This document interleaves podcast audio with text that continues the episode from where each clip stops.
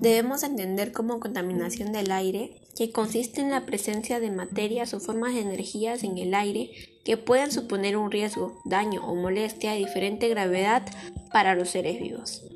Entre las consecuencias directas de la contaminación atmosférica se podría destacar el desarrollo de enfermedades y afecciones en los seres humanos y la biodiversidad. También debemos tener en cuenta que esto mayormente es consecuencia de algunas actividades humanas, pero también pueden tener un origen natural. Entre las fuentes naturales pueden citarse las erupciones volcánicas, los incendios forestales, etc. Pero como decíamos, mayormente es a causa del hombre. Pero, ¿qué es lo que hacemos? Muy sencillo. Ponte a pensar cuántas veces hemos viajado en vehículos este último mes. O cuántas veces hemos visto el humo que salen de las fábricas desde lejos. O tal vez alguna vez viste a alguien utilizar aerosoles para realizar murales o algún otro uso. O a lo mejor en tu casa o en la de algún conocido suelen cocinar en leña.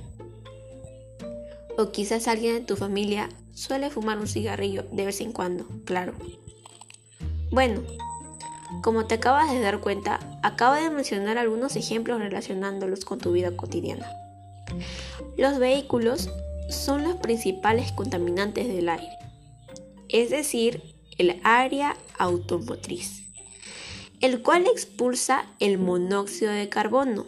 Por ello es recomendable reemplazarlos con bicicleta esto sería una idea estupenda, ya que por un lado son mucho más económicas, las podríamos llevar a cualquier lado, nos ejercitaríamos y sobre todo ayudaríamos al medio ambiente.